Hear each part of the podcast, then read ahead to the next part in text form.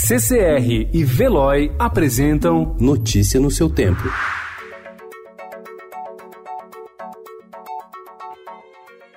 Olá, sejam bem-vindos. Hoje é sexta-feira, 27 de dezembro de 2019. Eu sou Alessandra Romano e estes são os principais destaques do jornal Estado de São Paulo.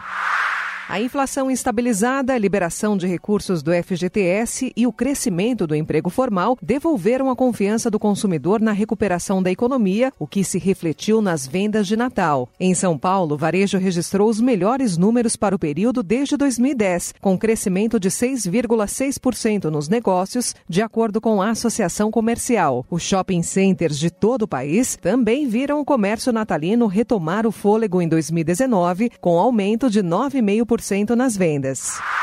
Bolsa tem novo recorde. Ibovespa fechou ontem aos 117 mil pontos, puxado pela melhora nos índices de confiança dos segmentos de comércio e serviços e pelos bons números do varejo no Natal.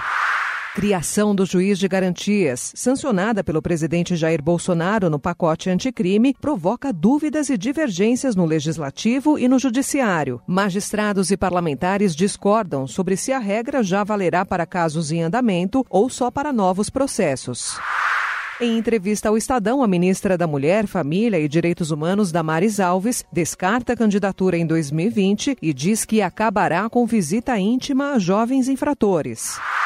15 anos depois, mulheres fazem homenagem aos mais de 220 mil mortos no tsunami que varreu parte da Ásia em 2004. Rio de Janeiro oferece 60 milhões de dólares por ano para levar a Fórmula 1. Para pais e bebês, livros para a primeira infância deixam de ser só informativos e ganham as formas de literatura. Notícia no seu tempo. Oferecimento CCR e Veloy.